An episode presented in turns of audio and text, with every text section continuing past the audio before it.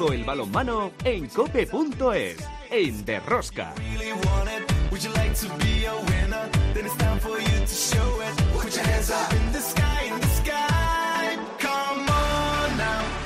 celebrate tonight together. We're gonna celebrate tonight.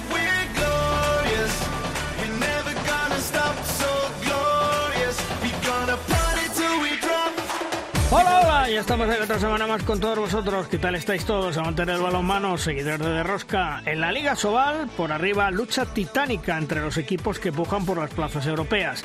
El balonmano Granoller empata en casa ante Ademar y el Vidasoa gana al balonmano Logroño que se descuelga. Por abajo, Guadalajara sale del falorillo rojo, mete a Cisne abajo del todo Cangas tras perder se meten líos y cuidado, venidor, Anaitasuna, Atlético Valladolid sin fin en esa lucha por eludir la promoción. Y en otras competiciones europeas, pues ¿qué pasa? Pues octavos de final vuelta de la European League, una de cal y otra de arena. El Vidasoa con tres goles de ventaja perdió en Lisboa ante el Sporting y quedó eliminado. Mientras el balomano Granoller hizo la machada en Dinamarca, levantó la eliminatoria ganando de cinco goles y se clasifica para los cuartos de final. Allí tendrá que verse las caras con los germanos del Fleisburg. El Fútbol Club Barcelona ya conoce su rival en los cuartos de final de la Champions. Será el GOC de Dinamarca. En la división de honor femenina ya son seguros los tres primeros de la liga regular para el playoff. Vera Vera, Costa del Sol Málaga y Rocasa Gran Canarias. El drama sigue en los últimos puestos para escapar de la lucha por el descenso. Como veis, otra semana más tenemos muchas cosas que contaros. Os recomiendo no os perdáis ni un solo minuto del programa. El balomano. ¡A tope con la cope! ¡Empezamos!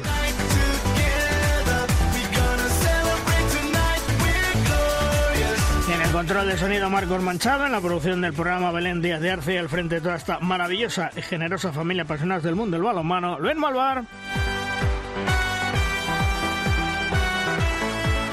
En Valladolid, como cada semana, Juan Carlos Amón. Hola, Juan Carlos. ¿Qué tal? Muy buenas. Lunes Santo, semana de pasión y yo pediría a mis chicos del Atlético de Valladolid que por favor, si tienen que ganar partidos, que no esperen a la última jugada. Otra vez, tres seguidos ya. Por Dios, qué agonía, qué letanía. Pero bueno, poco a poco sacando, sacando la gaita de la profundidad, ¿eh? No, no, el monumento es para César Pérez, ¿eh? Sí, está, la verdad es que lleva un mes, la última quincena de marzo y este primer partido de abril, que es, eh, es determinante. Es eh, ahora mismo el bastón sobre el que se sujeta toda, to- toda la plantilla. Y en Logroño me imagino que hoy día de luto, Chema Jodra, Chema, 41 goles encajados, ¿eh? ¿Qué dices, tío? Yo, Amón, joder, Dime. no te quejes, tío. ya me hubiese gustado a mí llegar vivo al último minuto y ganar. Con el rapapolvo que nos dieron ayer. Pero bueno, ¿qué vamos a hacer? Son eh, bueno, pues las, las cosas eh, de la vida. Lo para que, bueno, pues lo de ayer yo creo que fue un accidente brutal. Es que la verdad es que no le salió absolutamente nada a Logroño, ¿no? Y fíjate, el resultado lo dice todo, 41-29, pues no se puede hablar. No se puede hablar de mucho más, ¿no? Pues que ya está, que pase el siguiente y se acabó.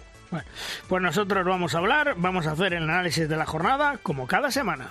Si quieres conocer toda la actualidad del mundo del balonmano, descárgate de Rosca en cope.es.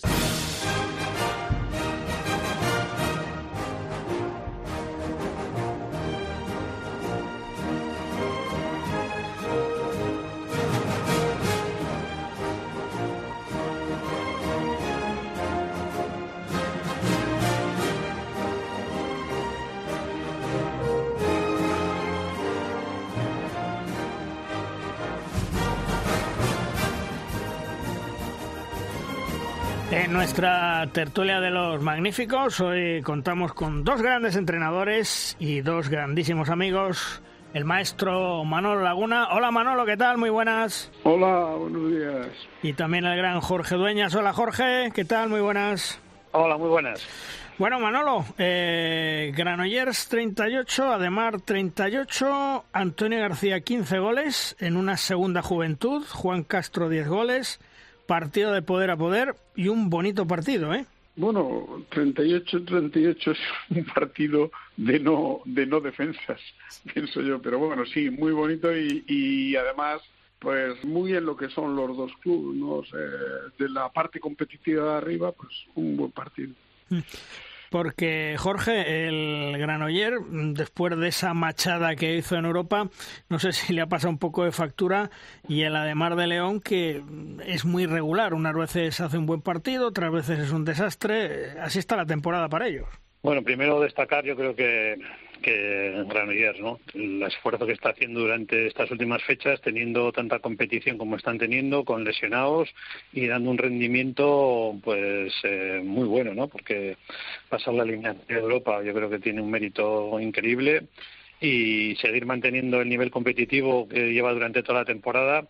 Eh, aunque este partido podemos entender que igual pues era de los que podía ganar, pero además pues es un equipo que nos está dando lo mejor y lo peor de esta temporada, ¿no? Y en este caso nos dio un partido, pues, eh, que, del nivel que todos esperamos de Ademar, con mucho, con mucho trabajo ofensivo más que defensivo, ¿no? Por lo que por lo que se da a entender.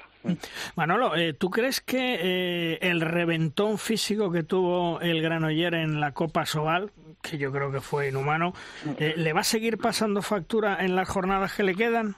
Yo creo, sinceramente creo que no porque no me remito a, cómo va evolucionando esta temporada, que evidentemente dentro de la parte de arriba es un equipo de lo más regular, ¿no? Es el, de los que menos altibajos tiene. Pero es que además en las temporadas anteriores también ha estado así. Es un equipo que tiene bastante, yo le tengo bastante fe en cuanto a la consistencia, a la fiabilidad que tiene después del Barcelona me parece el equipo más fiable de, la categoría. Y, Jorge, eh, lo de Antonio García, eh, ¿te sorprende con la edad que tiene, el estado físico, el momento de forma que, tiene? Fíjate, marcar 15 goles a la de Mar no es nada fácil. No, y no solo es esta cosa puntual, ¿no? No solo este partido puntual, sino que lleva una temporada pues que parece que está tomando un elixir de juventud y está rindiendo a un nivel pues extraordinario. Entiendo que que bueno, su experiencia pues es muy importante, pero también el nivel físico que está demostrando pues está siendo notable, con lo cual pues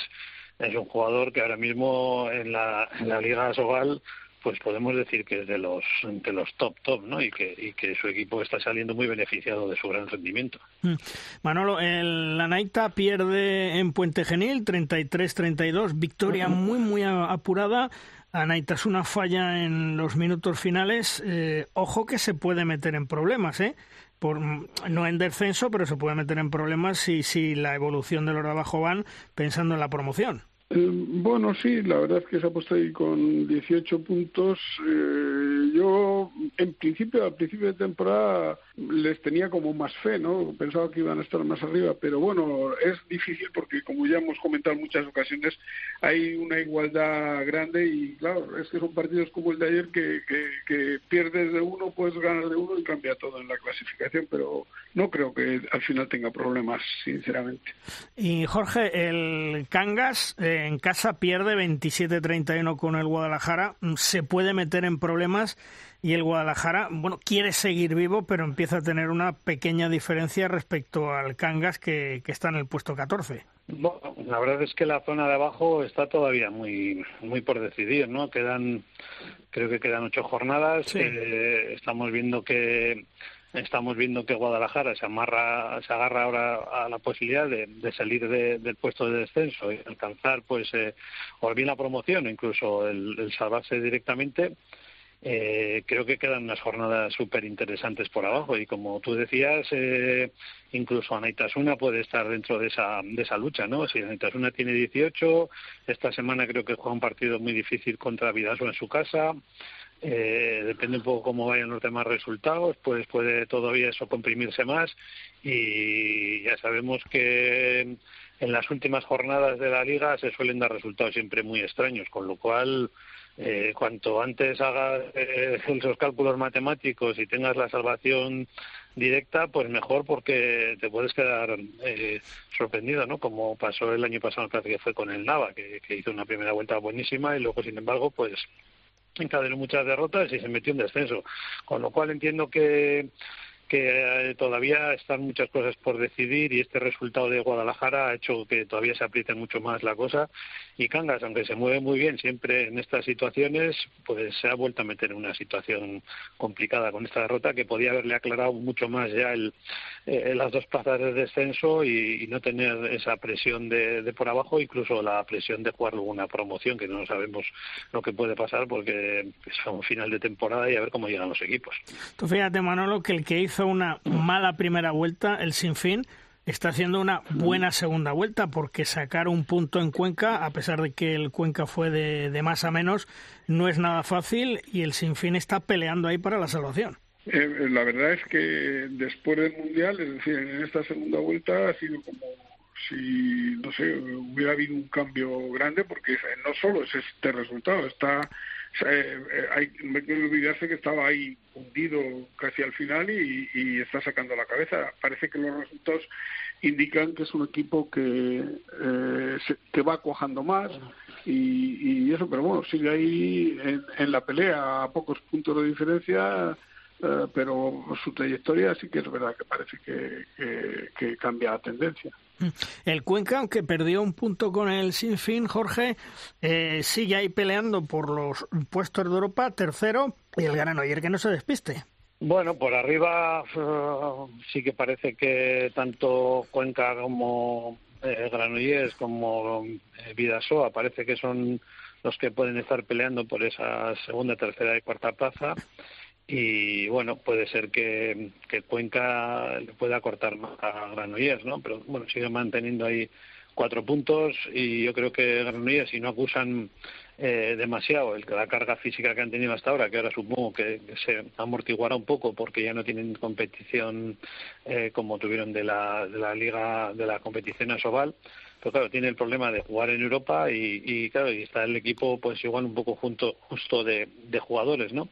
Eh, vamos, entiendo que Granollers por la regularidad que ha mostrado durante la temporada es más fiable, pero, pero claro, son cuatro puntos de margen y, puede todavía haber, eh, le pueden asaltar esa segunda plaza tanto Cuenca como, como Vidasoa, que creo que, que ahora ha vuelto a, a, coger la línea que todos esperábamos que, que, tuviese durante la temporada, porque tuvo un bajón ahí importante, supongo que por la carga de partidos y las lesiones. ¿no?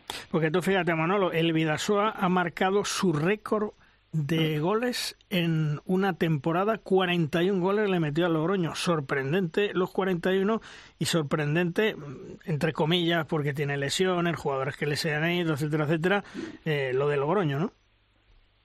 Eh, pues sí, la verdad es que es que a mí también me sorprendió un poco no que ganara, sino el, el, el tanteador, pero como hemos comentado, si es que la verdad es que esta Liga Sobal eh, hay una cuestión que eh, no hay tanta diferencia entre los equipos, salvo el Barcelona, claro, y, y, mm, los resultados que se dan no podemos catalogarlos ya de sorprendentes porque los estamos viendo cada, cada jornada, ¿no? Es decir, eh, pues no sé, pues por ejemplo, estábamos hablando antes de, del Cangas, ¿no?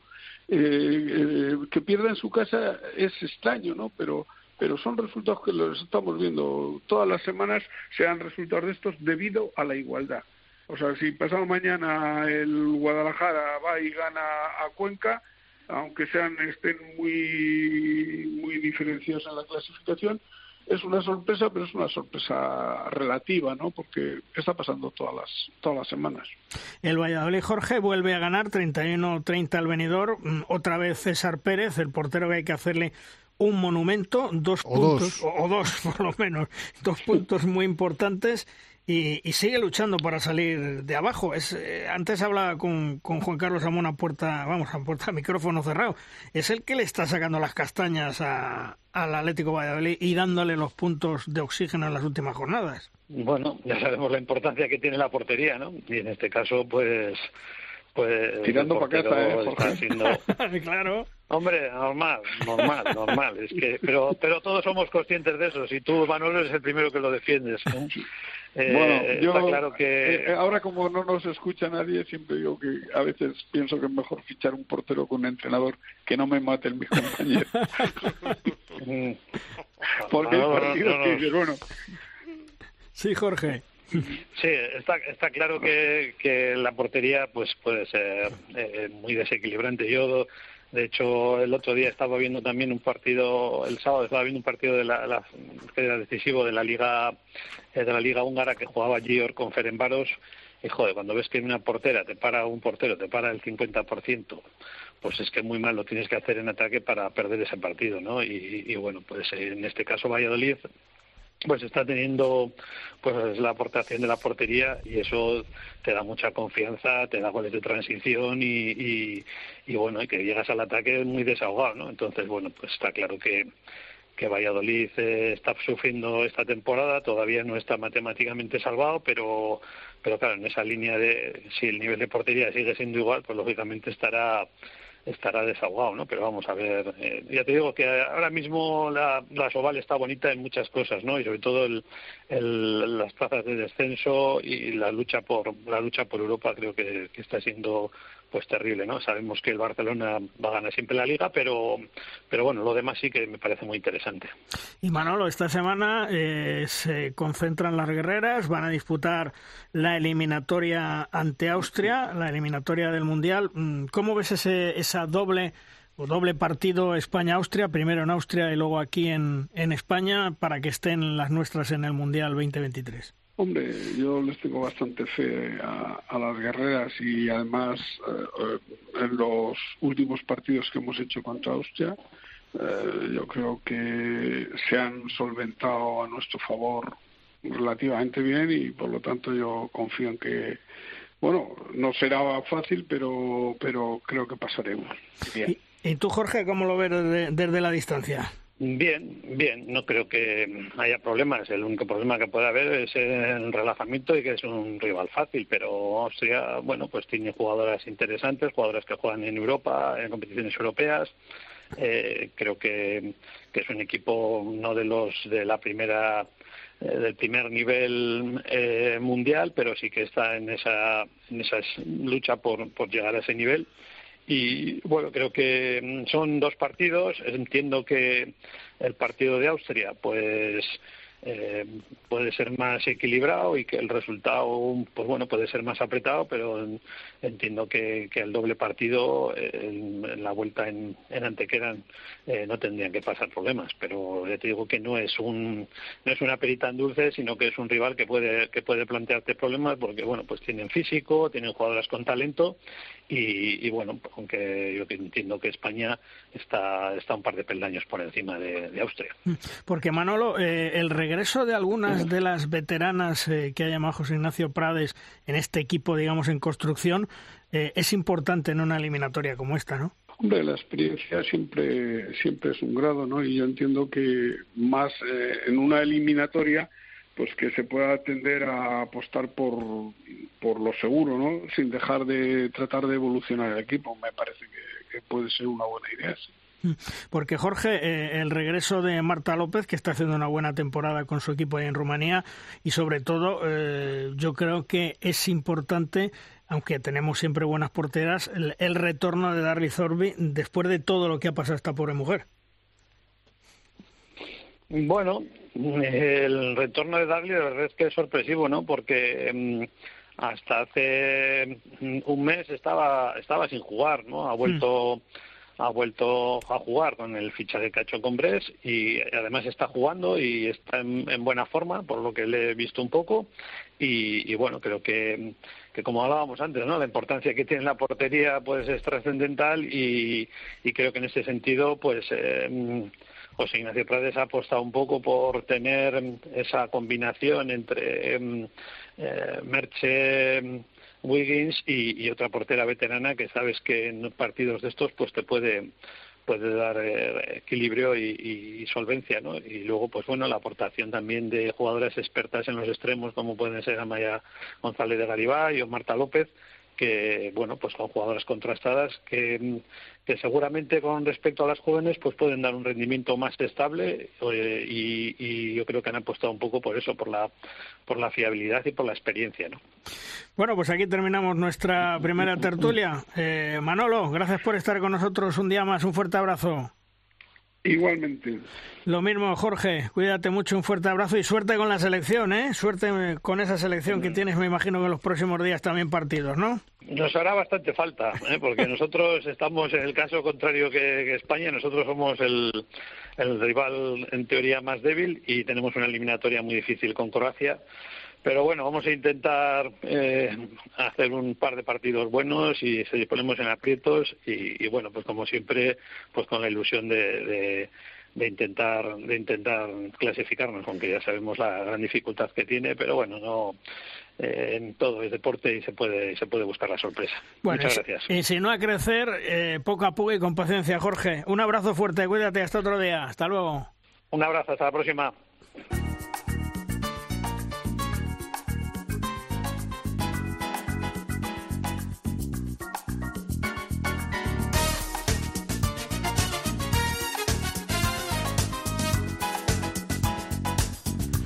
En la división de honor femenina se dieron estos resultados. Mecale Atlético Guardes 28, Zuazo 21, Costa del Sol Málaga 30, Aula de Valladolid 27, Sporting Rioja 17, Porriño 22, Granollers 25, Betionac 27, Balomano Elche 35, Gijón 17 y Rocasa Gran Canaria 31, Superamara Vera Vera 32. En la clasificación, Vera Vera con 37, Costa del Sol Málaga con 30, Rocasa Gran Canaria 28 con 25, Porriño Elche con 21, Atlético Guardes Valladolid 18, Gijón 17, Granoller 15 para Betionac 8 para Zuazo y cierra Sporting La Rioja con 7 puntos.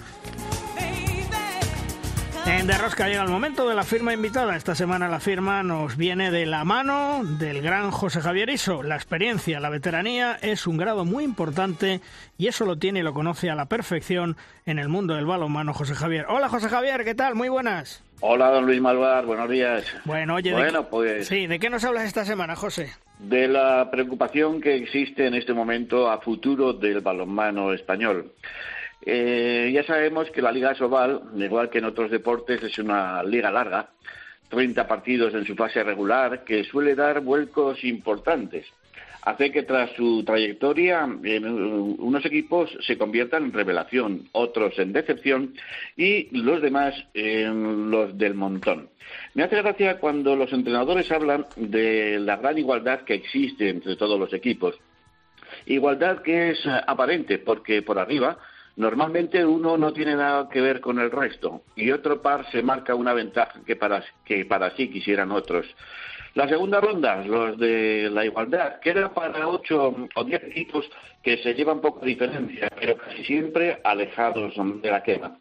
Eh, pero llama la atención que equipos de otras temporadas llamados a estar arriba, por calidad, juego y buenos jugadores, estén un punto más por debajo de lo que se esperaba por supuesto cerca de la cúspide, pero no tanto. A la vista de las decisiones de algunos de estos equipos, queda claro que no es fácil configurar un equipo con varias caras nuevas en una temporada. Cuesta hacer que el engranaje logrado durante años se vuelva a poner en marcha con muchos cambios de jugadores en sus filas, casos de Vidasoa, de Mar, entre otros.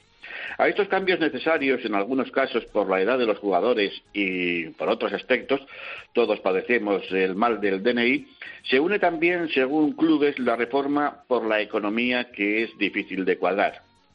Una economía que depende de empresas que se vuelcan con este deporte, empresas a las que es difícil devolver el favor que prestan y a las que posiblemente haya que cuidar mucho más porque a la vista de lo que se avecina van a ser imprescindibles.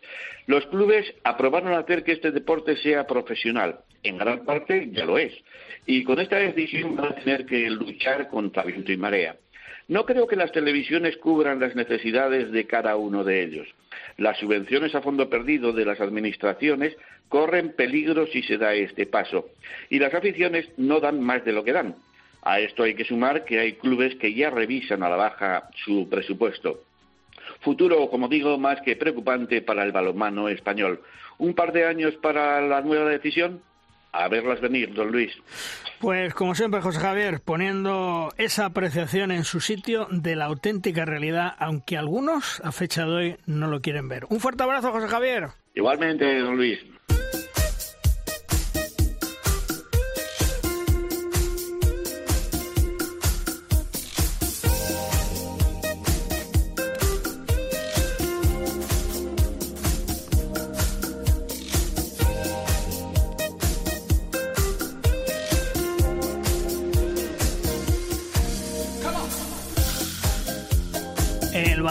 Balomano Granoller ha logrado su pase a cuartos de final de la European League en un partido histórico, épico y que desde luego no se va a borrar en el recuerdo ni del club ni de los jugadores. Ganaron al Aros de Dinamarca de cinco goles de diferencia cuando llevaban una desventaja de dos. En una excelente temporada del conjunto vellesano, ahora seguir peleando por el subcampeonato de la liga en la recta final y con toda la ilusión del mundo para intentar meterse en la gran Final Four de la European League. Hola Antonio Rama, el técnico del conjunto vallesano. Hola Antonio, ¿qué tal? Muy buenas. Muy buenas, ¿qué tal? Bueno, oye, enhorabuena, ¿eh? porque no fue nada fácil. No, muchas gracias, no. La verdad es que tuvimos una semana complicadita intentando ver cómo le podíamos dar la vuelta y bueno, luego muy contento por cómo fue el partido. Así que nada, a disfrutarlo ahora. Oye, eh, clasificado para esos cuartos de final eh, en un partido épico ante el Arus, Tácticamente, ¿cómo preparaste el partido ante Larus? ¿Hiciste algo especial durante toda la semana? Eh, no sé, ¿qué preparaste? Bueno, tuvimos, nosotros le dimos la vuelta con, con una defensa 4-2 mixta, dejando a su lateral derecho casi solo, ¿no? Sabíamos que en el 5-1 les podíamos hacer daño también y lo que no les habíamos visto nunca, que era preparar el 7 contra 6 o no les habíamos visto jugando nunca 7 contra 6, que es muy probable que nos lo hubieran hecho si hubiéramos ido a 5-1. Pero lo que sí planteamos es que, bueno, si salíamos, eh, seguro que íbamos a salir todas las inferioridades suyas en 5-1, ¿no? Así ellos no podrían jugar el 7 contra 6 y tendrían que atacarnos ese 5-1 sin, sin dos pivotes, ¿no? Pues, entonces, cada exclusión eh, sacamos el 5-1, que eso era una de las cosas. Teníamos trabajado también el, el 5-1 mantenido en 5-1, en 7 contra 6, por si, por si hubiera hecho falta. Y a nivel de ataque, pues bueno, yo creo que la diferencia fue sí hacer un poco las mismas pautas, pero sin ser tan precipitados en el lanzamiento. Minimizamos muchísimo su, su contraataque y sobre todo las finalizaciones de su extremo juego. ¿Y tuviste que hacer un trabajo mm, especial en la mentalización de los jugadores o ellos ya iban mentalizados? Tal como acabamos el partido, eh, estaban mentalizados ya. Eh, el peligro lo tuvimos durante el partido de la ida, que, íbamos ocho hasta nueve abajo y ahí, ahí se veía muy mucho peligrar eh, la clasificación. Pero una vez acabó el partido y tal como fueron los últimos minutos, salió como la rabia de dentro de todos los jugadores y, y yo creo que no, no hizo falta ayudar mucho a que ellos creyeran. Hablábamos del partido de ida que lo jugasteis en Granoller, se fueron de ocho goles, pero es que Antonio, la Copa Sobal os reventó físicamente en siete días, tres partidos con esa intensidad y desgraciadamente con lesionados. ¿eh? Sí, ahí se nos juntó el, jueves Copa del Rey, el sábado Copa Sobal, que al final por suerte fue solo sábado y el martes el, partido de, Europa. ¿no? Llegas al final al partido más importante o el partido que lo tienes como marcado eh, pues como partido importante después de, dos partidos con día y pico de, descanso. Entonces, pues bueno, ahí se, se, nos complicó mucho la mala suerte también de, de, la, de la lesión de Adri y bueno, al final la factura que acabamos pagando fue muy cara. Mm. Oye, creo que tienes un chaval, un juvenil por ahí, un tal Antonio García, que está en un momento que es una gran proyección del balonmano español. 15 goles el otro día. Caramba, con Antonio, ¿eh? Bueno, Antonio es un ejemplo. Eh, es, un, es un jugador que, que se cuida como nadie, que es profesional como ninguno y que cuantos más años tiene, más, más sabe de la importancia que tiene todo lo extradeportivo. Entonces, al final pues bueno, está en un muy buen nivel de forma, eh, a nivel de confianza, obviamente cada vez tiene más experiencia, eso también le ayuda y oye, vamos a intentar que, pueda sumar todo lo que pueda, pues mientras lo tengamos. ¿Y, y qué te, eh, Antonio, qué te aporta más? Dentro del campo te aporta un montón, pero de fuera en el vestuario también te aporta mucho, ¿no? Bueno, es que de fuera es un ejemplo de cómo se tienen que hacer las cosas, no solo por cómo por, por lo que puede decir, sino por lo que hace. O sea, simplemente por imitación, los demás no pueden entender que, que un tío de pues, pues que ha jugado donde ha jugado Antonio, que ha ganado lo que ha ganado Antonio y con la edad que tiene Antonio, es que no se pueden quedar atrás. Entonces, eh, a, cualquiera se le puede mirar rápidamente y decir, oye, eh, nadie se queja, ¿eh? pero, pero basta que uno se queje como para que, que tengas el ejemplo justo al lado y es que es innegociable lo que lo que hace lo que hace Antonio con, con respecto a los demás. Mm. Este año has tenido que reinventar el equipo mm, por lo menos varias veces esta temporada. Bueno, sí, lo de la, lo de la mitad de temporada con, con Paul Valera es lo que, lo que ha costado, ¿no? Pero bueno, la verdad es que Bruno pues ha venido haciendo un trabajo muy, muy bueno, se ha adaptado súper rápido. Pero claro, tampoco le podemos pedir que venga y haga exactamente lo mismo que teníamos otro jugador que ya estaba en plantilla, que llevaba lo agaje que llevaba, ¿no? Bruno aporta lo que tiene que aportar, incluso, ya te digo, ¿eh? muy, muy contento con su, con su aportación. Pero bueno, es un jugador que nos estaba cubriendo casi 60 minutos por partido en ataque y eso se tiene que notar. Eh, cada año pierdes jugadores importantes, mantienes el equipo arriba. Yo creo que la estructura es fundamental y sobre todo tirar de esa hermosa cantera que tiene Granoller, ¿no? Bueno, es lo de siempre. O sea, el trabajo es que el trabajo es de todos los entrenadores del club, de la estructura técnica, del entrenador del segundo equipo, juveniles, de, que seamos capaces año tras año de que si nos pasan estas cosas, pues podamos tener jugadores preparados para, para estar ahí, ¿no? Luego los habrá muchos que estén excelentemente preparados y tengan muchísimo talento y acaben saliendo temprano y otros pues que acaben siendo y formando parte de, la estructura de la plantilla del primer equipo durante muchos años. Pero bueno, eso ya te digo, es trabajo histórico y de todos los entrenadores del club. Sí, sí, pero eh, perdona Luis, eh, ¿qué tal? Eh, un saludo desde Valladolid, pero al hilo de un poco de eso, luego llegan los CESA de, enero y la selección de Cataluña mm, tiene casi porcentualmente más jugadores de Granollers que del Barça.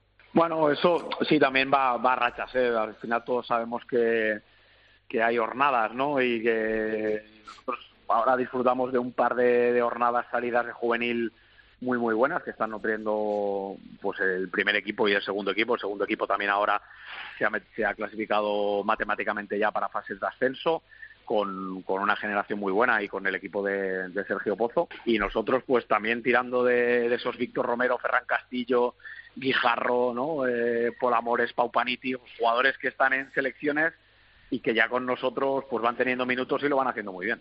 El balonmano Granoller, Antonio, mm, de milagro nada, lo que tú dices, mucho trabajo detrás. Sí, a ver, ya te digo, aquí hay mucha gente, mucha ilusión de, de muchos entrenadores, mucho trabajo que en la élite no se ve, pero que a nivel de base, pues yo creo que somos un club reconocido pues por, por todo eso que, que hacemos año tras año y que, al final pues tiene sus frutos y se tiene que valorar, claro que sí. En, la Liga, en la Liga Sobal, eh, ¿te resignas a ser el primero de los terrenales o, no te gusta que te digan eso? A ver, no, no te gusta, pero bueno, pero al final es también un reconocimiento, ¿no? Porque como diciendo, oye, pues eh, dentro de lo que se puede competir, ¿no? Te lo, te lo dice muchas veces, ¿no? Ah, no, tú has ganado la liga, eres el campeón no, realmente no eres el campeón, no te llevas la copa a casa y no ganas una competición. Pues, y, eso es el resquemor que te queda. Pero bueno, sabiendo de las condiciones en las que jugamos y, de, y de cómo estamos, pues yo creo que la temporada que hicimos la temporada pasada fue muy buena en cuanto a resultados también. Y este año, pues bueno, ahora sufriendo e intentando aferrarnos a esa segunda posición y ya fuera de, la Copa del Rey, que eso también, bueno, pues eh, no nos gusta, pero bueno, intentaremos poder centrarnos un poquito más en la liga. de todas maneras, eh, y lo digo, bueno, desde, desde Logroño en unas cuantas ocasiones me parece que hemos sido segundos, eh, la verdad es que yo creo que eh, la Copa, el, título y tal, vale para el Barça, pero yo la Copa se la daba al segundo. Es el que, es el que tiene todo el mérito. Vamos, o sea, en este caso el Granollers como tres años de Logroño, ¿eh? No, no, a ver, a ver, mérito, todo tiene mérito, ¿eh? porque al final, ostras, eh, que, haya equipos como, como el Barça y yo entiendo que, ellos tienen que mirar por, por, lo suyo y obviamente cuando van a Europa y compiten pues como compiten también da mucho prestigio a nuestro a nuestro balonmano pero sí que está claro que la diferencia entre el Barça y los demás es, es clara Antonio, ¿has echado tus cuentas de las jornadas que quedan para que el Granoller sea subcampeón de la Liga Sobal? Cuatro de diferencia respecto al tercero. No, no he hecho cuentas porque eh, si, me pongo a mirar el calendario me da un bajón. Entonces no, no quiero. O sea, tenemos tenemos esta semana además eh, Semana Santa, pues mañana venidor, sábado en Cuenca los dos fuera.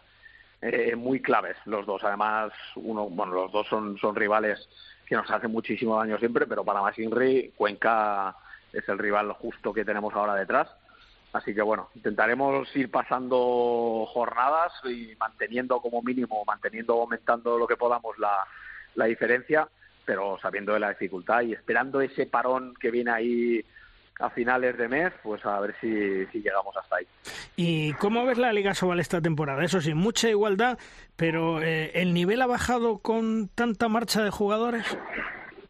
A mí no me lo parece. ¿eh? Yo creo que hay muchísima riqueza táctica en los, en los equipos como para que si se marchan grandes talentos eh, se acaba viendo digamos un poco igualada por, por el buen juego de los equipos. O sea, yo creo que la Liga Sobal a nivel de juego es de las ligas más ricas que te puedes encontrar en, en el balonmano europeo en cuanto a, a sistemas sistemas de ataque, a, variantes defensivas, a, yo creo que a nivel estratégico, pues es una liga donde hay muchísimos entrenadores que quieren hacer cosas nuevas y que buscan siempre nuevas opciones y yo creo que eso le da una, una riqueza importante y hace que pues que puedes perder contra cualquiera, que puedes ganar a cualquiera, que los equipos que están en dos, tres competiciones pues sufran cada vez que van a un campo como como cualquiera de, de la, de la tabla baja, así que yo creo que es para el espectador, evidentemente, si, si lo único que quiere saber es quién va a ganar la liga, pues obviamente ahí tenemos un problema. Pero si es el, la incertidumbre de quién va a ganar cada partido, yo creo que en eso podemos ganar. Y ahora en la European League, un Miura enfrente, el Flensburg, que además organiza la Final Four. Nada, eso, un premio, un premio y, y si no somos capaces de llegar a la Final Four, que tiene pinta que no, por lo menos habremos podido decir que hemos ido a Flensburg eh, jugar contra Flensburg en Flensburg para nosotros va a ser una gran experiencia y que seamos capaces o hayamos sido capaces de traer a Granollers pues a los jugadores de la dimensión que tiene Flensburg, yo creo que eso también es un premio que hay que intentar hacerle ver también al socio, al aficionado de Granollers, que, que nos ayuden a, llenar el pabellón y a ver un balonmano como hace el Flensburg que, que, cuesta de, de que traigan a casa, ¿no? Grandes estrellas, tenerlas aquí a diario no es fácil, así que vamos a aprovecharlo. Porque evidentemente, Antonio, vais a salir a ganar, pero no sé, este partido va a ser, lo vais a tener a lo mejor un poco mm, sin presión en esos cuartos de final tras una gran temporada en Europa, insisto, salir, salís a ganar, pero no con esa obsesión de tenemos que pasar, tenemos que pasar.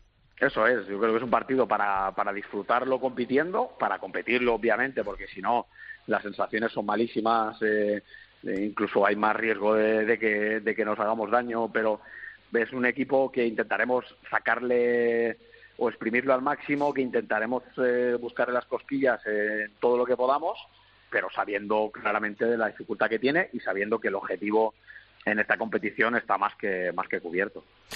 Pues Antonio, enhorabuena por la temporada que estáis haciendo, que el subcampeonato pues eh, tiene mucho, mucho, mucho mérito en esta Liga Sobal y bueno, a disfrutar de ese partido ante el Fleischburg en los cuartos de final de la European League. Enhorabuena, Antonio, un fuerte abrazo. Muchas gracias a ti. Hasta luego. Hasta luego. Hasta luego.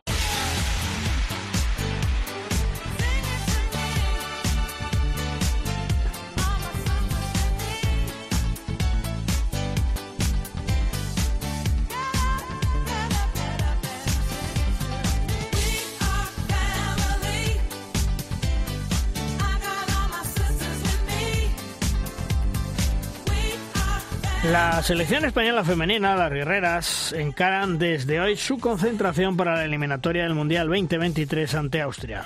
Prades se lleva 19 jugadoras con el regreso de jugadoras importantes con experiencia y veteranía. El objetivo claro de las guerreras es estar presente en la gran cita del año, que es el Mundial a celebrar en Dinamarca, Noruega y Suecia el próximo mes de noviembre. Hola José Ignacio, ¿qué tal? Muy buenas. Hola, ¿qué tal? Muy buenas. Bueno, oye, como siempre, eh, pocos días para preparar la eliminatoria, en este caso ante Austria, ¿no? Bueno, es lo de siempre, ¿no? Un poquito y al final nos ceñimos siempre a la ventana internacional y vamos a intentar aprovechar al máximo, a exprimir todo lo que podamos estos estos días antes de antes de viajar a, a Viena y, bueno intentar aquí pues sobre todo bueno pues trabajar de la mejor manera posible y, sacar todo el trabajo ¿no? que, que tenemos que tenemos preparado para bueno pues para para esa doble confrontación no que al final pues es muy importante para nosotras. Eh, has tenido en cuenta la veteranía para esta cita bueno, era un factor muy importante, ¿no? Al final, este, este tipo de eliminatorias, yo creo que, que esa, ese, ese pozo, ¿no? Que te da el, el, el, haber, el llevar a tus espaldas, pues, mucho más número de, de partidos internacionales puede ser un factor no muy importante a tener en cuenta y, bueno hemos pensado que en ese sentido el, el grupo necesitaba también no tirar de, de, gente veterana y al final he optado por bueno pues por gente con que acumula mucha experiencia que creo que, que nos va a ayudar mucho no en, en, esta eliminatoria. Eh, la incorporación a última hora de Darry Zabdi, eh, ¿a qué se debe? Bueno, pues se debe a que Nicole presentaba algún tipo de algún tipo de molestia eh, desde que salió la convocatoria. La verdad que, bueno hemos tenido contacto con, con las chicas, pues sobre todo si había alguna alguna vicisitud, había alguna algún problema, ¿no? Y, bueno, eh, Nicole no pudo disputar hace un par de semanas un partido porque no se encontraba demasiado bien, ¿no? Y bueno, lo que lo que sí que era necesario era que, que bueno, ante una ante una eliminatoria de esta magnitud, ¿no? Y, de vital importancia, pues lo que no puede hacer el equipo nacional es llegar a entrenar hoy, ¿no? Y que y que bueno, y que y que no pudiéramos trabajar con, con normalidad, ¿no? Así que yo creo que era importante, sobre todo para cubrirnos las espaldas eh, qué bueno que nos acompañara otra otra jugadora más para para, para cubrir a para cubrir no pues cualquier cualquier contratiempo que pudiera que pudiera existir y, y bueno es una es otra jugadora más que se suma que se suma a este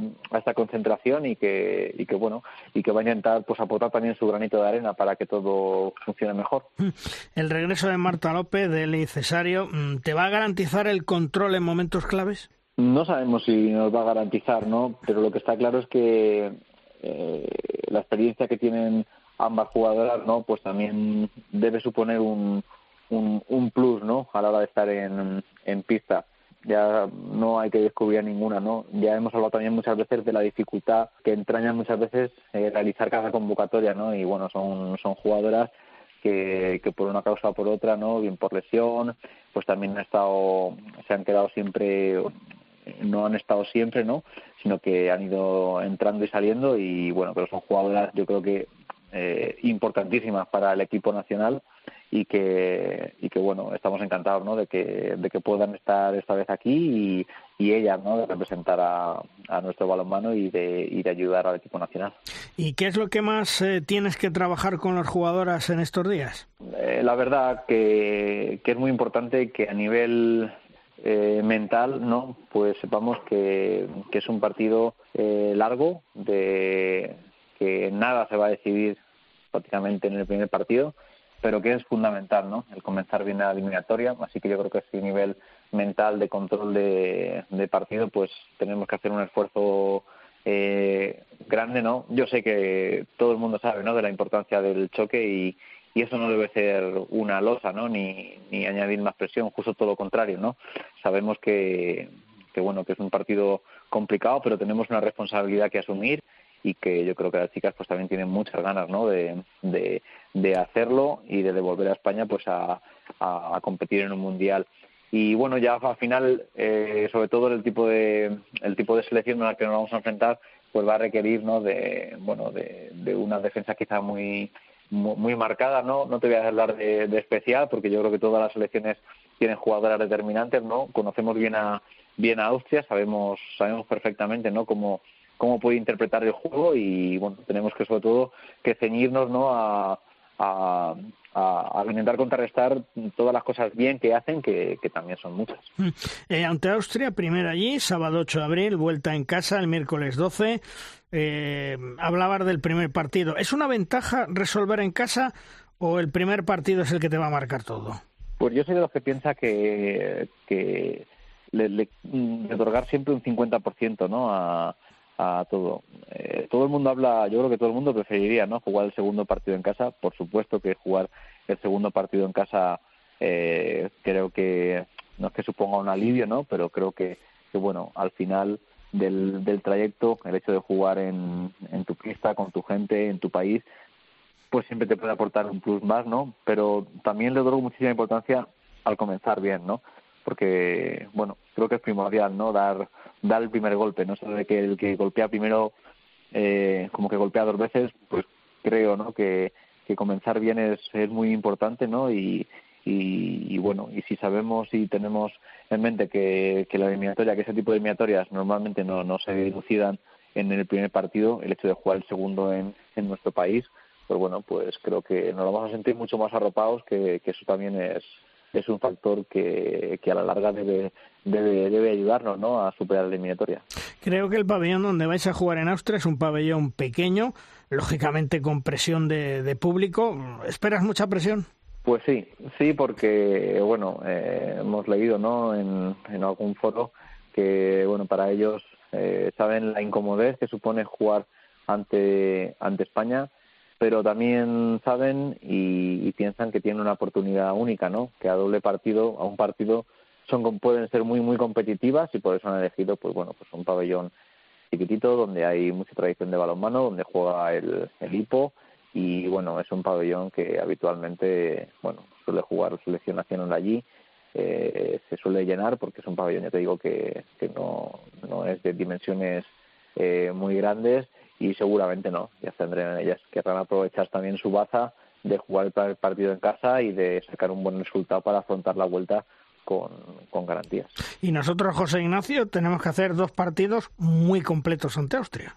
Sí, yo creo que la clave va a ser, pues bueno, ser regulares, ¿no? Eso que, que a todo el mundo nos gusta, ¿no? Ser, ser, ser bastante fiables en los dos partidos, ¿no? Sobre todo, sobre todo digo que el, el primero, ¿no? Yo creo que el primer partido allí, pues es un, es un partido de los que ya hay que saber ¿no? Dónde, cuál va a ser el escenario ¿no? que nos vamos a encontrar y va a ser un escenario pues hostil con todas las letras sin que suene bélico pero hostil en cuanto vamos a tener a la gente en, al público en contra eh, vamos a encontrarnos un equipo pues que va a estar extra motivado sabiendo que tiene que, apurar su la base de jugar en casa y todo eso tenemos que saber frenarlo no desde el inicio pues con, con yo creo que con muchísima templanza eh, con mucha inteligencia a nivel de a nivel de, de juego y sobre todo pues bueno pues pues derrochando sobre todo muchísima muchísimo desgaste no en, en todos los sentidos ya no solamente físico y, y bueno yo creo que es muy bueno no saber a lo que nos vamos a, a enfrentar para empezar desde ya a ponerle a ponerle remedio. Porque importantísimo va a ser eh, esa famosa desconexión en ciertos momentos del equipo que sea mm, lo mínimo posible. Sí, al final mm, ya hemos hablado, ¿no? Que al final la regularidad es lo que a, a todos los entrenadores, ¿no? Nos gustaría que nuestros nos gustaría que nuestros equipos pues jugaran de la misma manera intensa, fluida durante los 60 minutos. Es es una, es una utopía, ¿no? No le pasa solamente a España, le pasa a todos los equipos del, del, del mundo, ¿no? A unos le notan más, a otros se notan menos, o a algunos eh, el tramo de, de quizá de, de, bajón o ese va y viene en el juego pues les dura o salga un poquito más, a intentar sobre todo que nuestro bueno que nuestra regularidad sea sea alta que en los momentos en los que no estemos bien que pasará también pues que intentemos no alargarlo demasiado y que seamos inteligentes a la hora de, bueno, si llevamos, si hemos sido capaces de, estar bien en ataque, pues intentar compensarlo con, con buenas acciones defensivas, ¿no? Y, y al contrario, ¿no? Y lo, lo, más importante, yo creo que mantengamos ese equilibrio. Porque el objetivo fundamental, José Ignacio, en este proceso de remodelación, regeneración de nuevas guerreras, etcétera, etcétera, el objetivo es estar en el mundial sí o sí, fundamental para nuestro balonmano. Sí, por supuesto. El objetivo está claro, ¿no? Que, bueno, independientemente de, todos los cambios que se puedan producir y de, y de la gente nueva que pueda ir entrando, eh, el objetivo de España siempre es estar entre, entre las mejores selecciones y, por supuesto que, el equipo nacional quiere estar en ese mundial, ¿no? Y, tiene que esforzarse al máximo y, es lo que va a hacer las chicas, ¿no? Yo creo que además eh, altamente comprometidas con el, con el, con el trabajo, ¿no? Y, y bueno, ya hemos dicho ¿no? que no ha sido una quizá una eliminatoria tan quizá tan sencilla, tan asequible, ¿no? que, que quizá hubiéramos preferido, pero así es el sorteo y si España quiere estar, pues tiene que sacar esta eliminatoria adelante. Bueno, pues estamos convencidos que seguro que nuestras guerreras y contigo al frente vais a conseguir esa clasificación para el Mundial 2023. Insisto que se va a disputar el próximo mes de noviembre en Dinamarca, Noruega y Suecia. Toda la suerte del mundo ante Austria y lo dicho, estamos seguros de que estaréis en ese Mundial. José Ignacio, gracias, un fuerte abrazo.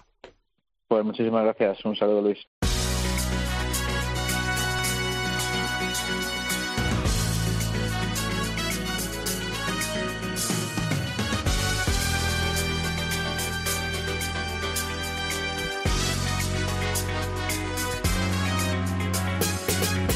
Oímos la sintonía, eso significa que es el momento en derrosca de nuestra sección La Pizarra de los grandes especialistas. Entramos en nuestra clase, una clase como siempre particular. Tomamos asiento y escuchamos con interés lo que nos van a contar. Esta semana con nosotros Demetrio Lozano, uno de los hispanos que más medallas ha ganado con la selección española en su historia. Hola Deme, ¿qué tal? Muy buenas. ¿Sobre qué nos hablas esta semana en tu pizarra, Deme? Hola Luis, hola tertulianos, hola, ¿qué tal amantes de balonmano? Bueno, ¿qué tal estáis? Mi reflexión de, esta semana, bueno, pues gira un poco en torno alrededor de los porteros, ¿no? Creo que estamos viendo en cada jornada de esta apasionante liga eh, brillar y crecer a, bueno, porteros, a jóvenes promesas, a jóvenes promesas que hace unos años pues estaban ahí, eh, apenas se les conocía y están cogiendo peso en las porterías y están haciendo, la verdad que nos están haciendo disfrutar, ¿no? Como están eh, marcando la diferencia. Es, sabemos que es el jugador más importante, pero que marquen tanto la diferencia, que cada partido destaquen de esa manera y hagan eh,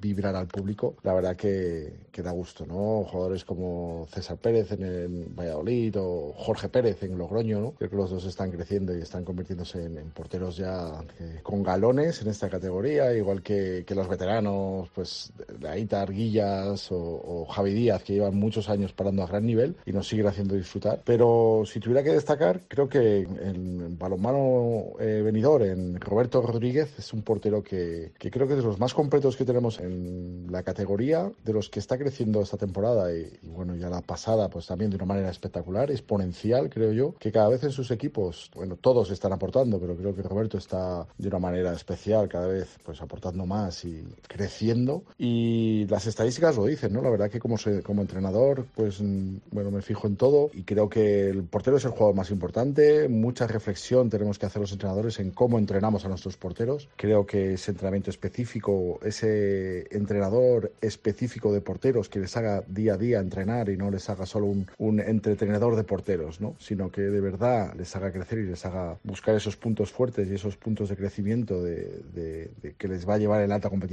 a vibrar cada día más, a brillar cada día más, a, a, ser mejores y aportar más a sus equipos. Creo que es importantísimo, que tenemos que seguir cuidándolo, que nuestro balonmano tiene porteros de futuro y, y, que van a cubrir esa portería de la selección durante muchos años de una manera brillante. Y bueno, y a ver hasta dónde llegan, ¿no? A ver cuál de ellos crece más y cuál de ellos se convierte en el futuro generacional de, de Gonzalo y Rodrigo, que bueno, que siguen ahí, van a tener muchos años, porque la verdad que esa veteranía de los porteros y cuanto más veteranos son, mejor también es algo eh, muy bonito y se ve cada temporada también, que, que, cada año crecen los porteros y son mejores. Y, y bueno, pues que, que, prestemos atención, ¿no? que como entrenadores prestar atención a, a, ese puesto tan específico es el portero, que muchas veces es el olvidado y eh, es determinante para el juego, sin duda. ¿no? Muy bien, espero que os haya gustado mi reflexión. Un abrazo a todos y, y que los lanzadores nos fijemos mucho en los porteros, observemos mucho y decidamos bien, que cada vez tienen más calidad. Venga, un abrazo, chao, chao.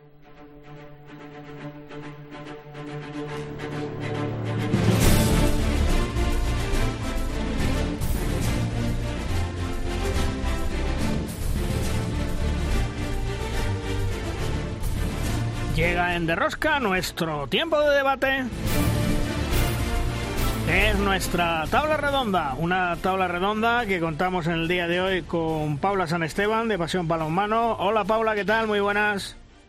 Muy buenas, chicos. Bueno, eh, hace poco hablábamos, eh, hace unos minutos hablábamos con Antonio Rama, el Granoller muerto, reventado como consecuencia de la Copa Sobal, pero menudo campanazo en la vuelta de esos cuartos de final de la European League, donde se ha metido. Me alegro muchísimo porque en esa rueda de prensa llorando como lloró el pobre por los mm, horarios, por el calendario y por todo, yo me he alegrado muchísimo y espero que lleguen muy, muy lejos. Yo soy granoller total. Oye, porque esa Copa Sobal, no sé cómo la habéis vivido, cómo la habéis vivido en, en, en León, pero bueno... Eh... Uh, te tengo muchos chismes que no se han dicho todavía, pero muchos, muchos. Y eso que yo no fui. Me, me cuentan que fue un desastre de Copa Sobal, pero espérate que, que se incorpora con nosotros eh, Pablo Barrante de Cope Huesca, nuestro compañero. Hola Pablo, muy buenas. No, no me preguntes, Luis, que sin el Bada Huesca no te... no, estábamos hablando... No sé si fue un desastre, no lo fue. sí, estamos hablando del, del Granoller, que fíjate que, que se reventó en la Copa Sobal, o lo reventaron, menos mal que no jugó la final, pero oye, han sacado fuerzas de flaqueza, a pesar del cansancio, los lesionados, y se han metido en cuartos de final de la European League. Ah, tiene un meritazo, un meritazo enorme, ¿eh? el, el Granollers. La verdad que le viene bien, ¿no? Al balonmano español de vez en cuando tener eh, ej- ejemplos así. Y, y yo entiendo esos lloros que decíais, eh, bah, es, es formidable, es, es para, pues eso, para que le dediquemos unos minutos. Sí, y no, pero, pero siendo, vamos a ver, eh, siendo completamente de su opinión, que tal chicos muy buenas, eh, acabamos de hablar con, con el técnico del Granollers y le ha preguntado Luis para cerrar la entrevista por eh, la experiencia que va a tener midiéndose al Flensburg en Alemania y Mm. luego de vuelta en Granollers y, y Ramá da por asumido que no tiene ni una sola posibilidad de competirle al Flensburg, un equipo que ¿Tú antes crees, con tú- los tú crees que le tiene? Vamos a ver, por lo menos mm, vamos a intentar revalorizar nuestro producto. El Flensburg antes era un equipo que tenía muchos problemas cuando se enfrentaba a equipos españoles como Ademar, como, como Valladolid, eh, no sé, esos equipos Logroño le ponían en muchos problemas en la Recopa o en la Liga de Campeones o en la Copa IHF. Ahora damos por asumido que contra el Flensburg no hay absolutamente nada que hacer y nos congratulamos de que podamos ofrecerle a nuestra afición el espectáculo de verlos jugar en nuestra casa. Eso es, Pues es lo que hay, pues es eh, como cuando hay- te enfrentas hay- al Barça. Ese es el receso que ha sufrido el balonmano español en la última Claro, década. Ese. Y, pero, y además el mérito que tiene el, el llegar ahí. Tremendo, porque, eh, eh, tremendo, ver, Chema. El, el competir, porque además eh, yo lo- a lo largo de estos años yo lo he dicho muchas veces, ¿no? Que, que quizá el mayor problema ya no es solo eh, deportivamente del nivel que tienes, es eh, los viajes, los desplazamientos, cómo tienes que hacer los viajes para los equipos pequeños, es decir, que sales lo más tarde posible para regresar cuanto antes. Si hay un vuelo, aunque sea eh, nocturno, pero te ahorras eh, 30 o 40 euros. Hacer un pasaje, enlace coges, de eh, hacer un sí, enlace de sí. nueve horas, sí, sí, sí, sí, sí. No, no, no, no, o sea, to- todas esas cosas. Todas esas es que así no cosas. se puede y después competir llegar bien, y ¿eh? competir, vamos, o sea, tiene un mérito de quitarse el sombrero. Hablábamos eh, de la Copa Asobal. Mm, ¿Qué te ha llegado de la Copa Asobal? A mí lo que me ha llegado es que la peor Copa Asobal de la historia a nivel organización, que inclusive había empleados de Asobal a grito pelado porque no estaba nada funcionando por ahí, que a los eh, árbitros los llevaron a comer menú en un Burger King. No fastidies. Sí, sí, sí, en un burger y que a los delegados les llevaron a un restaurante donde les dieron espaguetis y un muslo de pollo. Menudo deportista. No sé a ti que ha llegado por ahí, Paula. Pues que no griten tanto, tampoco a Sobal, porque aquí voy a dar a todos. Y también voy a defender en una cosa a la de Mar, ¿eh? Mm, vamos a poner hoy la cruz porque en un, en un tema sí voy a defender a la de Mar. A ver, primero, vamos a empezar por el primer día, la mm, presentación en el Olímpico de León. Casi se lesionan tres jugadores de Cuenca porque pusieron unos atriles y se cayeron para abajo. Bueno. Eso lo primero. Eh, segundo, la organización me dijeron que fue pésima, pero pésima, eh, pésima. Que las azafatas de plenitud muy soberbias, eso también. Pero ahora vamos a mm, la parte, yo por ejemplo sí vi la minicopa, ¿eh? Yo sí puedo decir que estuve en los pabellones, me encontré con alguien de la de mar alto cargo y casi se le salen los ojos de Cuenca. Y era un ¿En qué- partido eh, de Cuenca, Paula, además, Paula, ¿en, en qué pabellón será en la Benicopa? en el hispánico y en el chef. En el hispánico y en el chef. Vale, vale. No, es que con- conozco Eh, ambos. Conozco ambos. Sí, sí, sí. Que mucha gente dice el CHF, no, el chef. Es el de de, toda la vida, sí, Colegio de el Huérfanos Ferroviarios. colegio eh, de hospicio ferri- ferroviario, sí. Eso pero aquí en León se conoce como chef, Pero no como chef- CHF. El chef, el chef tendrá sus 50, 60 años, ese pabellón, ¿eh? Ah, pues está muy bien, ¿eh? Sigue No, estando no, sí. muy bien. Sigue estando muy bien, es más que digno, sí, sí, bien. No, era simplemente por, por referencia, por lo menos pusieron un partido al lado de otro, que están muy cerquita los dos. Sí, están de una esquina a otra esquina con, Exactamente. ¿qué habrá? ¿200 metros? No, no llega. 200, no, llega. Pero bueno, eso, eh, ahí me encontré con esta, eh, con este señor que casi se le salen los ojos de las cuencas y eso que era el partido Cuenca eh, Nava, que yo aluciné, eh, era infantil y mm, aluciné lo que viene por detrás, ¿eh, Luis? Pues me Mm, alegro, me alegro. Aluciné muchísimo lo que lo que va a venir por detrás Eso sí, mira que yo soy muy alta. Mm. Había jugadores de- muy dispares en infantiles. Yo en eso sí que me quedé que dije, hola, había niños mucho más bajos que yo y Mm. niños de dos metros. O sea, yo dije, hola, ¿esto qué es lo que es? Pues seguramente se O sea, movían mm. mejor los que no medían dos metros. Mira, mira Exacto. Rafa Guijosa. Rafa Guijosa no era ningún tallo y mira cómo se movía. Claro, claro, claro. No, no, no, alucinante. Yo lo que viene por detrás, os digo que ojito con lo que viene, ¿eh? Y Mm. eso que el último partido que yo vi fue infantil. Vale, vamos a, a la final.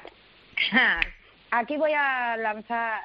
a- bueno, vamos primero a la semifinal del, de la de Mar, en el que me parece de vergüenza, de vergüenza, que nadie hubiese parado los pies a ese speaker. Eso lo primero. Sabía, sabía que ibas por ahí. que nadie le parara. O sea, me sorprende mucho, conociendo como lo conocemos, Luis, que Eduardo Romero May no le dijera absolutamente nada. Me parece vergonzoso lo que ese speaker hizo con la música, cómo se metió con los árbitros, cómo en el partido anterior Cuenca-Barça no se sabían los nombres de los jugadores, que a Nazaré lo echaron con roja y a los 10 minutos, según ese speaker, Nazaré volvió a marcar. O sea, hola. Mm. Vale, vamos a la final. Antes de la final se entregaban las copas. Aquí voy a, la- a- voy a lanzar a favor de la de Mar. Les cayó una bronca a la de Mar por parte de Asobal de muy malas formas, que dónde estaba la copa de, la- de los juveniles, que dónde estaba, que eso era un desastre, que la organización era una mierda. Y resulta, resulta que la señorita de prensa y el señorito de prensa de Asobal estaban con la copa por ahí haciéndose fotos. ¿Tú crees que luego pidieron disculpas a la gente que insultaron de, de Mar? No, no. Y luego. Queremos vender un producto, es que aquí va a haber para todos. Queremos vender un producto en la liga, en la televisión, y resulta, minuto 23, segunda parte, eh, el señorito Rubén, que estaba a pie de pista de la liga, dice, bueno, vamos a, a adelantar ya la jornada que viene, porque para lo que estamos... Hola. Sí. Así es como la liga quiere vender su producto. Minuto 23, segunda parte, que lo busque la gente. Yo me quedé a cuadros, a cuadros. Hombre, a mí lo que me sorprendió mucho fue que me comentaron, me dijeron que no estaba ni el representante de Plenilude estaba presente en la final de la Copa Sobal. Ah, no lo sé, eso ya no lo sé. cosa que Pero sí te digo que las azafatas eh, muy altivas. Bueno, pues nada, pues eh, es lo que hay. Eh, por cierto, esta semana mm, he leído un artículo donde dice que la conversión de la liga profesional que, que va a traer un férreo control a los clubes económicos a partir de la temporada que viene y sobre todo en la 24-25.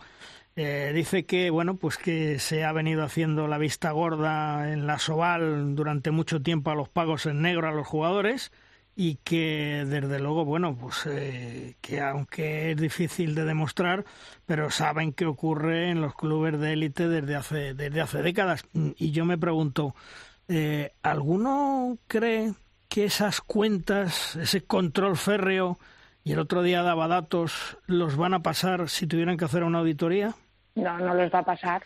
el otro día yo Y dije sabemos de sobra de qué clubs hablamos. El otro día yo Es que dije todo el mundo lo sabe. que de 16 clubes de Asobal solo pasan cuatro la auditoría Sí. es más Sí. me cuentan que estamos ya prácticamente en el, la recta final, el tramo final de la temporada, que ya los clubes están haciendo fichajes dentro de Asobal, pues de uno se cambia al otro, etcétera, etcétera.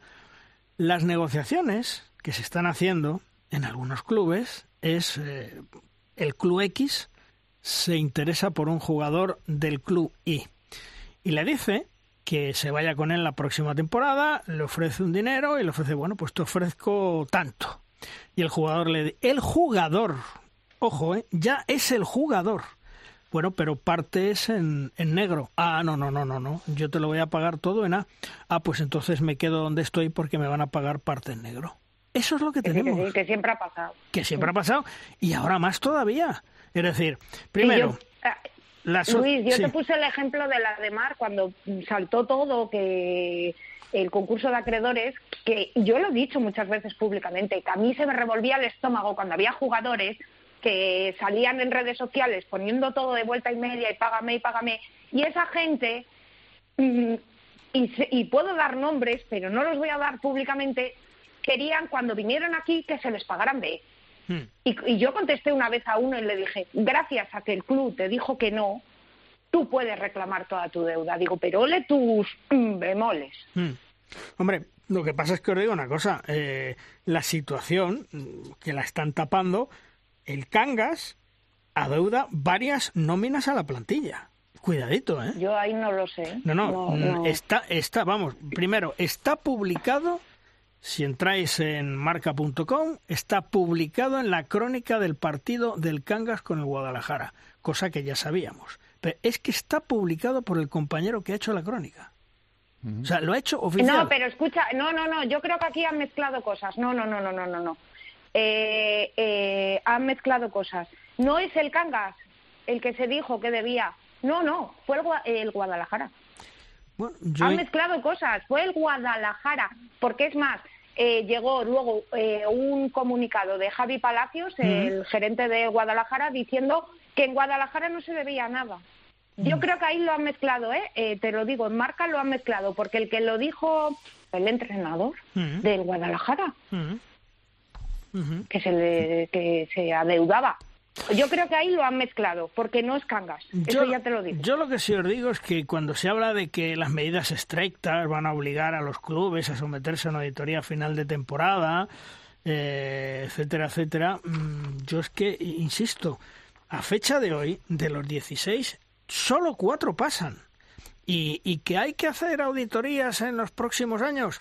Vale, además es que, ya digo, leo que, bueno, que es obligatoria la auditoría, que esas auditorías eh, se van a hacer a partir de la 24-25, que les van a dejar eh, de alguna manera, bueno, pues que se vayan organizando, aunque se vayan organizando, no, que vayan haciendo libros de contabilidad que no existen. Pero, pero, pero fíjate, Luis, ¿a dónde hemos llegado? Estamos, eh, estamos hablando, tratando el tema de una futura auditoría obligatoria a los clubes de Asobal eh, como algo excepcional cuando debería ser lo más normal del mundo. Primero, porque muchos de ellos, muchos de los 16 equipos manejan dinero público, reciben subvenciones y tienen dinero del Estado, de las autonomías, de las diputaciones o de los ayuntamientos. Eso ya debería obligarlos a pasar todos los años una auditoría para ver dónde dónde se va el dinero que las instituciones les proporcionan. Juan Carlos, perdona, pero que ese dinero público que tú dices, cuando sea en mm. liga profesional, la mayoría de ese dinero va a desaparecer. Debería debería desaparecer. A ver de dónde lo sacan, ¿eh? Pero hay otro tipo de ayudas que son ayudas a la cantera.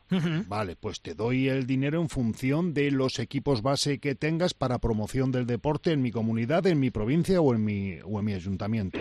Eh, ¿Eso cómo suele ser? Bueno, pues suele hacerse una contraprestación, por lo poco que conozco, en muchos casos con eh, facturas de, bueno, sé, de viajes, de concentraciones, equipaciones, qué sé yo, mil, cosas que son lo que al final justifican ese tipo de subvenciones. Lo que yo no tendría tan a bien sería admitir que esas subvenciones públicas, espero que no ocurra, vayan a parar a sueldos de jugadores. Y mucho menos si esos sueldos no están absolutamente cotejados mediante algún documento que eh, tenga su correspondiente retención tributaria. Punto dos, llegado a esto, eh, no sé hasta qué punto los jugadores creen que es conveniente cobrar en dinero mm, mm, no transparente. Todo ese dinero que vayan a cobrar ahora, hmm. cuando en su día dejen la actividad deportiva o la actividad profesional, va a ser dinero que para Hacienda no existe. No ha existido nunca y no les va a computar al final en una futura pensión si es que la cobran. Hay muchas cosas que no entiendo, pero ese proceder de intentar manejar dinero no transparente, dinero opaco, en carreras tan cortas como es la de los deportistas, es algo que todavía no me entra en la cabeza. Pero es, que tú, fíjate, Juan Carlos, cómo ha cambiado la cosa. Es decir, antes eran los clubes los que le decían te pago en A X y en B tanto. Ahora son los jugadores e incluso me dicen que sus representantes que cuando van a negociar, presuntamente. Al representante, le, da igual, Luis. Ya, ya, pero si el perjudicado va a ser el jugador. a, mí lo que me, a mí lo que me puede llegar a preocupar es, durante todos estos años, cómo han generado los clubes el dinero negro. ¿De dónde ha salido ese dinero negro? Es que no lo sé. Pues eh, han Comisiones tenido que por hacer traspasos, no lo sé, no lo sé. ingenierías, ingenierías económicas. Ya sabes que el papel lo aguanta todo. Sí, pero es que estamos hablando eh, de, de una situación en la cual parece que el dinero negro abres un cajón y está. No, el dinero negro No, hay que Juan generarlo. Carlos, es que has dado la clave, lo de las bases. Aquí cuando reventó todo, todo el dinero salía de la fundación. Claro, Es que, ah, sí, sí. es que el- has, has abierto el melón de dónde puede llegar el dinero. Pues, Bueno, está- puede llegar de muchos sitios, ¿eh? Sí, Eh, puede llegar de, de comisiones por traspasos, sí, bueno, correcto. de- a ver, el mundo del deporte está lleno, lleno de este tipo de situaciones, o al menos estaba. Voy a dejarlo en pasado, pero vamos, eh, en todos los deportes y, y os podría contar aquí múltiples fórmulas de obtener ese tipo de, de dinero. Lo que luego nos llaman delincuentes. Eh, Incluso para primar, que eso en balonmano igual no tanto, pero en otros deportes está, ha estado muy de moda. Lo que va a ser preocupante, eh, el otro día lo, llevamos, lo hablábamos con, con Joan Ramón Balbé y con eh, Martín Smith en nuestra tertulia hace una semana, es el bajón económico que va a pegar el Barcelona. Es decir, el Barcelona tal y como está puede andar ahora, pues a lo mejor extraoficialmente, aunque ellos digan una cifra oficial de unos 8, extraoficialmente puede andar el Barcelona por unos eh, 10 millones o así, cuando necesita dinero, pues eh, le pide dinero a Papá Fútbol y, y el bajón que puede pegar el año que viene el Barcelona, mm, quedarse en torno a los 6, 6 y medio, veremos a ver qué repercusión tiene. Porque lo de Karalev mm, parece ser que cada día está más complicado porque hay que soltar una pasta, que tendrán que buscar otro pivote pues eh, que les arregle la situación de la marcha de Fábregas y a lo mejor, a lo mejor, y ojalá nos equivoquemos, eh, el Barcelona este año disputa la última Final Four con todo lo que lleva. ¿Y aquí no hay palancas para activar? Yo creo que no hay ni palancas, ni remos, ni nada de nada en estos momentos, tal y como está el, el Fútbol Club Barcelona. Y- Exacto. Es que el problema del, del árbitro va a traer muchas consecuencias y ahora mismo tienen los grifos cerrados. Claro. Pero, a ver, 6 millones de presupuesto ya es dinero, ¿eh? Sí, pero si, fíjate, Fabregas fuera, Lucas Indrik lo tienes que vender. Y el gran miedo que tiene el Barcelona, que nos lo decía el otro día Joan Ramón Balbé, es que eh, un tal Gonzalo Pérez de Vargas, ya con una edad importante, con un hijo que va a tener, hijo o hija, que no sé lo que va a tener, pero bueno, va a tener un crío eh, en los próximos meses, eh, tiene que pensar en su futuro. Y yo me imagino que habrá equipos pues como el Kiel, el Paris Saint Germain, algunos otros eh, que necesitan un portero y si le hacen una oferta de medio millón de euros, ¿qué pasa? ¿Se queda? ¿Se Que va? se va. Ah, No, que se claro, va. Claro. Entonces, mm, cuidadito, cuidadito, que mm, nos estamos en muchas ocasiones quejando del Barcelona, que se gana la liga de sobra, que etcétera, etcétera. Pero eso es un peligro, ¿eh? porque es el único que mantiene el pabellón alto del balonmano español, no nos olvidemos, ¿eh? No nos olvidemos de eso. Y hablando del pabellón español, nos ha sorprendido, eh, aunque ya lo insinuó en alguna entrevista anterior, precisamente allá en Valladolid, Juan Carlos, eh, Jordi Rivera, el gurú, como digo yo, del balonmano español, que dice que una vez Que se va tras París. tras París Sí. 24, se va, ¿eh? Se va, que tiene la decisión absolutamente tomada, que es un ciclo que él tenía más o menos eh, establecido en su planificación como entrenador. Habló de muchísimas cosas en ese encuentro, en ese desayuno con la Asociación de la Prensa. Hmm. Habló de que estuvo más fuera que dentro en aquella famosa jornada de cuartos de final contra Alemania. No sé si os acordáis que al final se consiguió pasar a semifinales del, del Mundial. Eh, habló de, bueno, la experiencia que ha tenido en, en Del otros europeo, países. dice, dice del Sí, europeo. Del europeo, Sí, perdón, he, sí, dicho, sí. he dicho del Mundial y del europeo. Eh, bueno, pues eh, que él se veía fuera, se hubiera perdido aquel partido, eh, sabía que había acabado Estaba fuera. antes. Estaba fuera. antes. Y ahora os contaré por qué estaba fuera. Sigue, sigue, Juan Carlos. Sí, bueno, eh, habló de su experiencia en otros países y a- habló de eh, que su ciclo se cierra después de eh, París 24, que no hay capacidad de cambiarlo para nadie. Mira, en aquel europeo del 2018, mm, que ganó España, el de Croacia, que ganamos en Zagreb, que fue histórico, con la llamada a última hora tras la, la lesión de- del portero español y tuvo que venir nuestro gordito favorito a sacarnos de, de los problemas otra vez, sí. Pues eh, efectivamente si hubiéramos perdido estaba fuera, porque ya el presidente de la Federación Española de Balonmano, Paco Blázquez, ya allí mismo había tenido una reunión con un entrenador español español, del cual no voy a dar el nombre, para que actualmente está entrenando, para que eh, fuera el nuevo seleccionador. Es decir, se cargaba a Jordi Rivera. Un Jordi Rivera que vino en su día de la mano del gran Miguel Roca, que le aconsejó a Paco Blázquez que Jordi Rivera entrara como seleccionador nacional. Creo que fue un acierto total.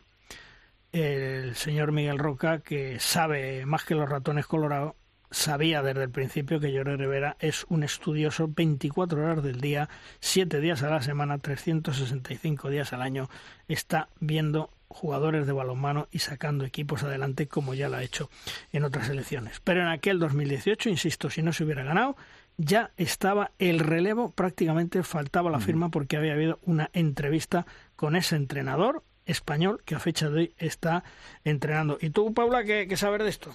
Pues primer punto, hace como tres, tres, cuatro meses yo estuve hablando con varias personas del mundo del balonmano. Luego, si quieres, te, te paso hasta con quién era. Yo conozco algo, creo conocer algo a Jordi Rivera, y yo lo dije, que Jordi después de los Juegos Olímpicos lo iba a dejar. Y es más, eh, por si yo ya no sigo en el programa cuando pase esto, que quede grabado. Jordi, en el momento que pueda, se va a volver a Brasil. Él es donde más feliz es, en Brasil. Y punto número dos, que Jordi asome así la patita, la gente que lo conocemos sabemos que es súper discreto. Me sorprendió mucho la entrevista en Valladolid, porque Jordi no es de asomar la patita, eso me da a entender que algo ha pasado dentro de esa federación. Para que Jordi lo diga a año largo. Algo ha pasado. Le conozco un poco, ¿eh? Así que algo ha pasado ahí, allí dentro para que él ya asome la pata. Y lo diga con un año. Pues seguramente a lo mejor no, no se encuentra a gusto, no lo sé, habrá que, habrá que preguntar y habrá que averiguar qué, qué, qué es lo que ha pasado, si lo quieren contar pero desde luego llama, llama la atención porque Jordi Rivera está bien visto por los jugadores, todos hablan maravillas de él y creo que es el que ha mantenido eh, a la selección española en pleno cambio generacional. Pues fíjate, ganando una medalla de plata, ganando una medalla de bronce, eh, perdimos el europeo con tiempo a cero y un penalti de aquella manera, perdimos las semifinales ante Dinamarca que pasaron cosas pero también se pudo ganar el partido pero bueno se perdió, es decir, en pleno cambio generacional, eso tiene mucho mérito, no sé cómo lo veis. Sí, muchísimo. A mí me da pena ¿eh? todo esto que estáis contando. Mm. Oye, y otra noticia que ha saltado en las últimas horas, no sé si os lo creéis o no, el Kilche mm, no tiene, parece ser, futuro económico, salvo que haya un milagro. Y en Francia hablan que la familia Talan, Dusebaev, Talan, Alex, Dani, que pueden aterrizar en el Paris Saint Germain. ¿Os lo creéis? A ver, yo es que lo oí hace tiempo, pero yo no, me lo, no lo quería creer. A ver, lo de los problemas económicos del equipo, sí, yo lo llevo yendo... Meses. Cinco meses, cinco meses. O sea, sí, más o menos me llegó esa noticia y que Talán pues estaba un poco nervioso. Sí, pero decían que estaba más en el Pick que en el París, pero ahora parece ser que las tornas han cambiado y indican que puede aterrizar en, el Paris Saint Germain. Lo que pasa es que, claro, por otro lado decían que Raúl González había renovado dos años. No sé. es que es eso, es que me resulta raro porque yo en un principio cuando Pastor dijo que lo dejaba, yo Mm. pensé que era el movimiento al París. Pero luego salió lo de Raúl y dije, ah, pues no, de- tenemos ahí todavía la incógnita de dónde se va a ir Pastor. Pero que Talan, es que donde vaya Talan van a ir sus hijos, Sí, eso lo sí. sabemos. ¿Habrá pasado algo en el París y se van a cargar a Raúl? Es que no, no. Yo te digo una Y cosa. es que no creo que Talan vaya como segundo entrenador. ¿me No, entiendes? no, no, es que no, no, no. me entra en la cabeza. Eso olvídate, olvídate. Hombre, ya sabes cómo son estos cataríes, que les da exactamente igual. Tienen renovado a Raúl González, aunque sea por dos años que ha firmado, venden un par de pozos de petróleo más, le indemnizan y hasta luego, Lucas. Sí, sí, eh, que es, O sea- es la única forma de que yo veo que Talan pueda ir a París. Est- estos tienen el dinero por castigo, o sea, que es que les da igual. Sí, pero yo lo de lo del equipo sí lo sé desde hace cinco meses que estaban buscando el dinero hasta debajo de las piedras. No, no, y lo tienen muy mal, es decir, el, el presidente del, del Kilche eh, lo está intentando. Fijaros que el alcalde de, de Kilche es Bogdan Venta, el famoso jugador polaco, pero, pero parece que la cosa no cuaja, que la cosa está muy tiesa. Y bueno, veremos a ver, eh, los plazos se van acortando y, y ahora el rumor que ha salido es ese, que Talan Dussebaez puede terminar en el, en el Kilche, o sea que la situación está como En el. París. Y, Perdón, en el París. Y, y el tema de las sociedades anónimas, ¿cómo, ¿cómo se ve en Huesca, Pablo? Bueno, ya os dije que aquí no se veía con malos ojos y, la gestión de, de Huesca es una excepción, yo creo que positiva en, en este mundo de, de la Soval. Yo no sé si los demás compañeros en las demás ciudades van por la misma línea. Sé que generalizado no es, por lo que estamos contando, pero en Huesca no se ve con malos ojos. ¿eh? Hablando con Nolasco, hablando con, con el presidente, con Pachi Giné, se, aquí hay una gestión con cabeza, coherente, sabiendo hasta dónde se puede llegar y, bueno, pues si hay que salvar categorías se salva, si se lucha por Europa se lucha, depende de la temporada y de las circunstancias. Así que no se ve con malos ojos, pero quedará una Soval muy, muy, muy debilitada. Hmm. ¿Y en León, eh, esa es la solución? Yo creo que no. Es que yo sabéis mi opinión, sabéis mi opinión y yo sé que si lo que, que lo acabarán haciendo porque son así eh, y va a ser ya el barco tocado y hundido total para mí, ¿eh? En, en Logroño el otro día nos dijo Miguel Ángel Velasco que, que lo ven bien y, y en Valladolid eh, lo ven también como solución o tienen reticencias, Juan Carlos.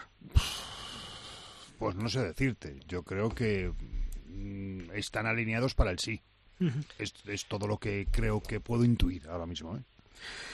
Yo no creo que sea solución, ¿eh? Dices, yo ¿cómo tampoco. solución? Has preguntado, es que yo no, No. creo que sea solución, más allá de que, de que lógicamente, pues, el que tenga los deberes hechos y todo en orden, pues, pues bueno, pues si queréis tirar por aquí, pues tiramos por aquí. Pero yo creo que en general, para todo el mundo, de solución no tiene nada. Pero vamos a ver, si el propio presidente Asobal, insisto, mm, según me cuentan Ferna- el señor eh, Revuelta, hijo, Servando Revuelta, hijo, dice textualmente, la liga profesional va a ser un fiasco, ¿qué puedes esperar? Cuando te lo dice el propio presidente y el propio Sinfín, que yo creo que tampoco está Que por la labor. contra. Que tampoco está por la No, labor. y el propio Sinfín que vote en contra de las cosas que propone el presidente Asobal. O sea, o la En fin, que es lo que tenemos. Vamos a ver esta semana que nos depara. Tenemos dos jornadas de liga y, y a seguir, a seguir viendo el precipicio, aunque ya no, yo creo que ya no lo ven. Es que ya están mm, bajando el precipicio. Algunos están bajando el precipicio, así que bueno, vamos a dejarlo ya. Eh, Paula, un beso hasta otro día. Gracias. Un beso, chicos. Pablo, un fuerte abrazo. Gracias. Hasta otro día. Venga, felices días. Hasta luego.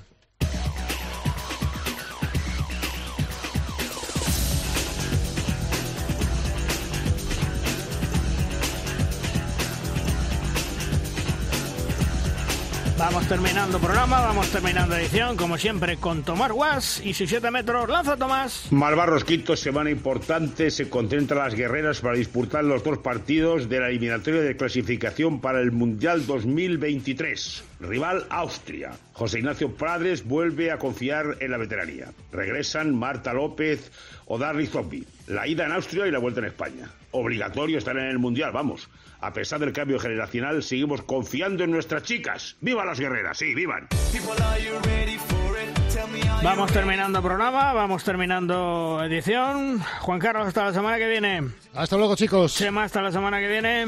Venga, un abrazo, gracias. Y ya sabéis, esta semana dos jornadas de la Liga Sobal, dos jornadas interesantes. Vamos a ver qué es lo que pasa por arriba, por abajo. Mucha igualdad. Los de abajo que no se duerman y los de arriba apretar los dientes si quieren estar en Europa. Recordar, el próximo lunes estamos con todos vosotros. ¡Adiós!